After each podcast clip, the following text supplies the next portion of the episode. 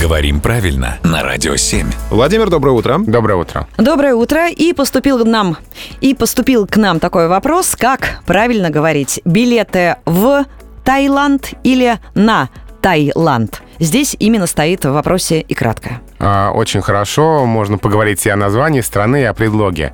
А, Часто используется Таиланд с буквой кратко. Это неправильно.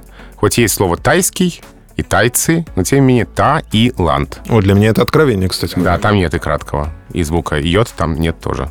Таиланд.